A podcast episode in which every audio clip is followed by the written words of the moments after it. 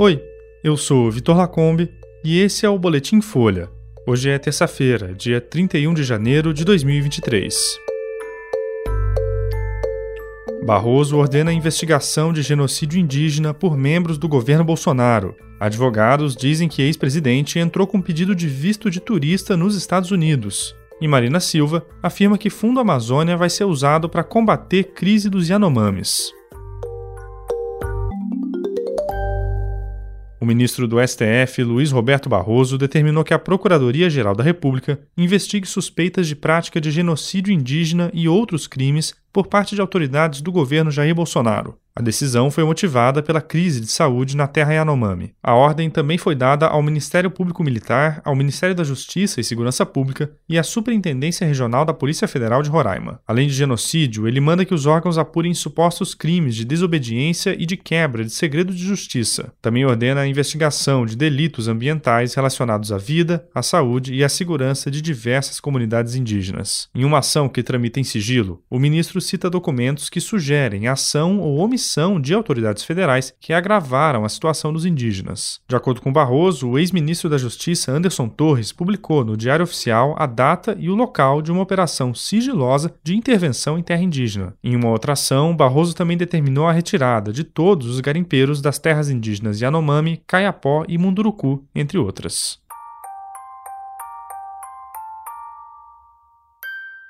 A ministra do Meio Ambiente e da Mudança do Clima, Marina Silva, disse ontem que verbas do Fundo Amazônia vão ajudar a combater a crise humanitária na terra indígena Yanomami. Esse fundo é voltado principalmente à conservação das florestas e à mitigação das mudanças climáticas. Mas, segundo a ministra, a ideia é que o dinheiro também seja usado em medidas emergenciais relacionadas à fome, tratamento de doenças, segurança e operações para a retirada de invasores do território indígena. Marina Silva se reuniu ontem com a ministra da Cooperação da Alemanha. No encontro foi anunciado anunciado que o país europeu vai destinar 200 milhões de euros, o equivalente a mais de um bilhão de reais, para a área ambiental no Brasil. A doação deve contemplar outras parcerias além do Fundo Amazônia. O dinheiro deve ser usado de forma escalonada em várias ações, como o combate ao desmatamento e às queimadas e projetos de agricultura sustentável. A Alemanha é a segunda maior doadora do fundo, atrás apenas da Noruega. O instrumento tem mais de 3 bilhões de reais em caixa que nunca foram usados pelo governo Jair Bolsonaro. A ministra Svenja Schulze visitou o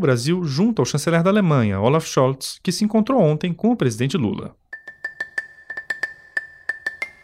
E o ex-presidente Jair Bolsonaro pediu um visto de turista para poder ficar mais tempo nos Estados Unidos, onde ele está desde o final do ano passado. A informação é do escritório de advocacia americano que deu início ao processo. Não se sabe exatamente a documentação que Bolsonaro usou para entrar nos Estados Unidos no dia 30 de dezembro, mas o visto diplomático expira 30 dias depois de um chefe de Estado deixar o cargo. A mudança de visto precisa da aprovação do Departamento de Estado americano, que pode levar em conta questões políticas além de técnicas. Parlamentares democratas vêm fazendo pressão sobre o governo de Joe Biden pela deportação de Bolsonaro. Eles apontam que o ex-presidente teve um papel nos ataques golpistas de Brasília no dia 8 e usa a estadia na Flórida como refúgio. Com um visto de turista, o ex-presidente poderia ficar até seis meses no país sem exercer atividades remuneradas. Auxiliares do político estudam financiar a permanência de Bolsonaro vendendo palestras do ex-presidente. O político pediu ao ex-lutador José Aldo, dono da casa em que ele está hospedado, para estender a estadia até depois do carnaval.